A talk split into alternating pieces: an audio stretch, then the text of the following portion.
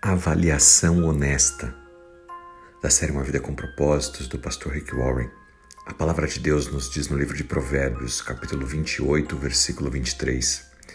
No final, as pessoas apreciam a crítica honesta muito mais do que a bajulação. Ainda seguindo em nossas devocionais sobre o casamento e namoro, vamos falar um pouco sobre saúde emocional e uma avaliação honesta. Para aqueles que são solteiros, para os pais que estão orientando seus filhos, lembrem-se disso.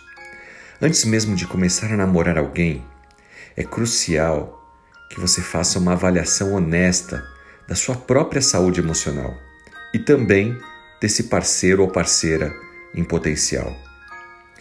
O casamento, ele não cria problemas, mas na verdade ele revela aqueles que nós já levamos para dentro do casamento.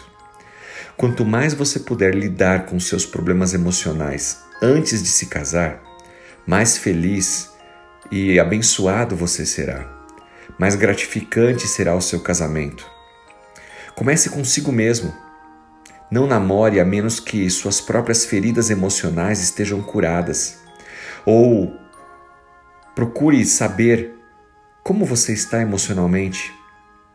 Você luta com problemas com amargura, com raiva, rancor de alguém, falta de perdão? Trabalhe esses sentimentos antes mesmo de pensar em namorar. Livre-se da sua bagagem emocional, que só vai atrapalhar o casamento. Então, quando você começar a namorar alguém, avalie a pessoa rapidamente, principalmente em relação à sua saúde emocional também.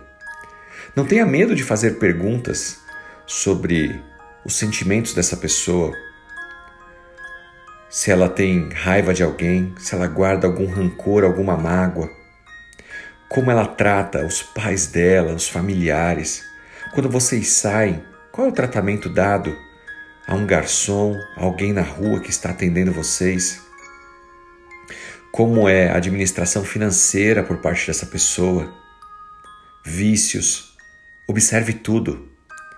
Se você vir sinais de alerta, de dificuldades emocionais não resolvidas, não espere para ver se melhora. Tome muito cuidado e, de forma racional, tome uma decisão correta. Talvez essa não seja a pessoa para você. Talvez você esteja em um namoro e agora está vendo alguns sinais de insalubridade emocional. Se sim, Converse com seu parceiro, sua parceira sobre isso. O namoro é justamente o momento de se avaliarem, verem se tem algo em comum, se combinam, se tem propósitos juntos. Não faça do seu casamento um campo missionário, onde você vai tentar convencer ou mudar a outra pessoa. Se precisar de aconselhamento, procure por um profissional, procure pelo seu pastor, por alguém de confiança, especialista em relacionamentos.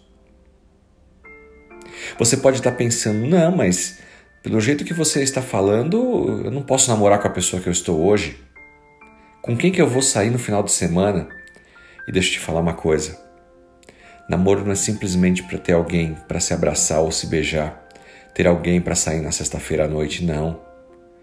O namoro deve ser feito para conhecer a outra pessoa com vistas a um casamento futuro. Um casamento ruim é um milhão de vezes pior do que não ter alguém agora para ser seu namorado ou namorada.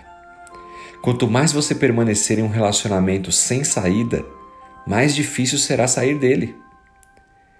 Não importa às vezes quanto isso possa doer, mas seja honesto consigo mesmo com seu próprio parceiro parceira hoje, no final os dois vão se beneficiar.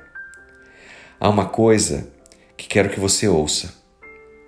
Para ter melhor chance de um relacionamento forte, você e seu parceiro ou parceira em potencial precisam, na verdade, ter um relacionamento pessoal com Jesus Cristo.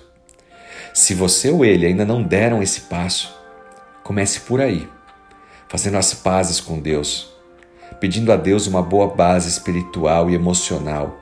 É isso que vocês precisam para serem fortes, saudáveis emocionalmente, para que também possam fazer as pazes uns com os outros e se relacionar bem com todos, Casamento não é garantia de felicidade, mas se os dois forem seguidores de Jesus Cristo e emocionalmente saudáveis, isso é a base que fortalecerá a construção de um casamento e uma profunda intimidade entre vocês e com Deus. No mais, Ele tudo fará. Pense nisso e que Deus te abençoe em nome de Jesus Cristo. Amém.